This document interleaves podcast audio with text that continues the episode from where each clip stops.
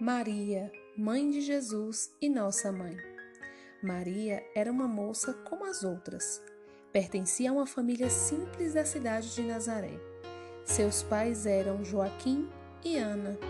Maria era bondosa, humilde, trabalhadora e cheia de coragem. Sua preocupação era ajudar os outros e ser amiga de todas as pessoas.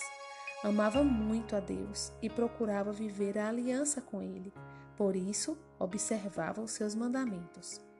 Ela estava noiva de José e recebeu a visita especial de um anjo que disse que ela seria a mãe do Filho de Deus.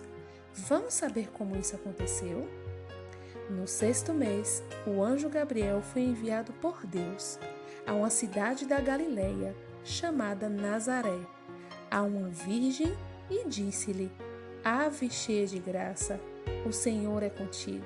Não temas, Maria, conceberás e darás à luz a um filho, e lhe porás o nome Jesus.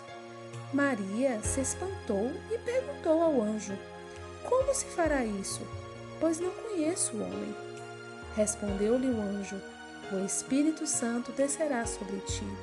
Então disse Maria: Eis aqui a serva do Senhor. Faça-se em mim segundo a tua palavra. Maria foi a escolhida para ser a mãe do nosso Salvador. Ela se coloca à disposição de Deus e neste diálogo com o anjo Gabriel podemos perceber a intimidade que Maria tinha com o Senhor.